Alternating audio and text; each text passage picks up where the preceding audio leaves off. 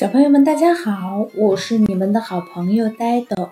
今天呀，给大家带来的故事名字叫做《翠鸟搬家》。翠鸟妈妈把家住在高高的树梢上，小翠鸟把头探出小巢，惊慌地喊：“妈妈，我害怕！”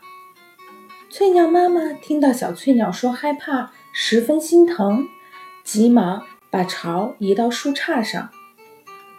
过了几天，小翠鸟又喊：“妈妈，把家挪得再低一点吧，我怕高。”翠鸟妈妈怜爱地说：“小宝贝儿，妈妈怕把家放低了会有危险的。”“嗯，不嘛，我要住得再低一点。”小翠鸟哭喊着。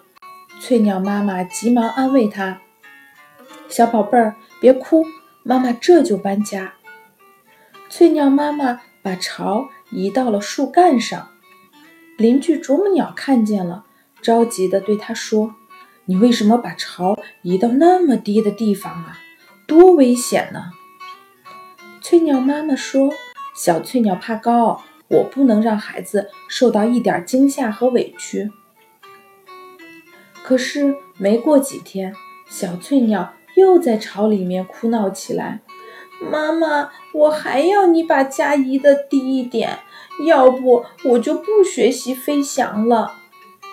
翠鸟妈妈为难地说：“宝贝儿，咱的家要是再低，就真的会有危险了。”啊，哼，我不！你把家安得那么高，是想要我受伤啊？